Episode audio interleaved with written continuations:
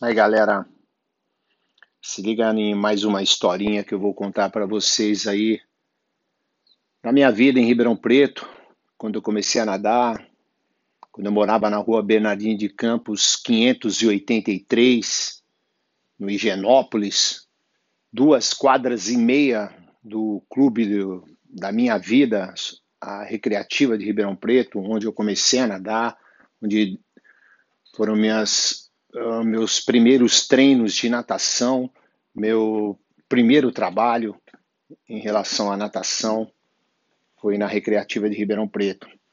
Eu lembro que quando eu morava na Bernardino de Campos, meu pai tinha um cronômetro, o cronômetro era de ponteiro, e eu era um garoto que eu gostava muito desse lance de acertar os cinco segundos, fazendo a contagem sem olhar para o cronômetro, acertar os 5 segundos, os 10 segundos.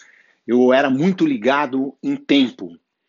E uma das coisas que eu era ligado também, que eu escutei da boca do técnico Chico d'Água, é que a técnica era muito importante dentro da natação, muito importante dentro da natação.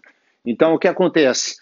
Eu ia para a piscina, caía na água, a piscina não de 20, era de 25 por 16, não tinha raia na piscina, eu nadava na lateral e contava o número de braçadas. É, um, eu lembro mais ou menos, em 16 metros eu fazia oito braçadas, na minha época de garoto. Aí eu tinha que fazer oito braçadas. É, se eu nadasse duas piscinas de 16 metros, 32 metros, eu tinha que fazer 16 braçadas, não deixando cair o número de ou aumentar o número de braçadas, né? Eu não poderia deixar aumentar o número de braçadas. Então isso é, me tornou um nadador técnico, ou era um nadador técnico. Claro, é, a gente tem as nossas limitações. Eu fui campeão paulista, finalista de um campeonato absoluto que foi no Vasco da Gama, de 100 metros nado livre mas não passei disso, né? Mas hoje, no meu trabalho com a natação, eu dou muito valor para a técnica. Antes de tudo, tem que ter muita técnica, porque não adianta ser forte e não ter uma técnica apurada, que você vai até um certo limite. Você tendo uma técnica apurada e depois incluindo a força, você vai muito longe. Você não tem limite. Não tem limites, entendeu?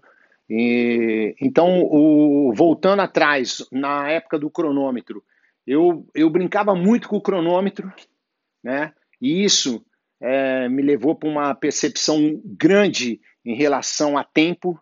É, eu sou um cara, eu sou um coach, um técnico que dificilmente chega atrasado no trabalho. Né? Isso daí são palavras de atletas meus, como o Joel J, que é um, é, um excelente, é, uma excelente pessoa, tá? Que tem feito um sucesso muito grande aí nas mídias, lançou vários livros e ele mesmo fala: meu técnico nunca chegou atrasado.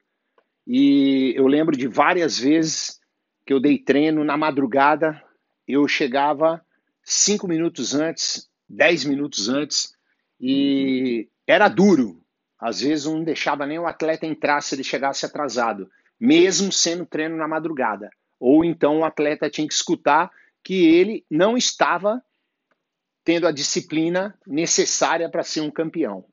Claro, nem todos serão campeões, né? Ou foram campeões. Mas você tem que ter uma disciplina de campeão para atingir teus objetivos que você traçou na tua vida.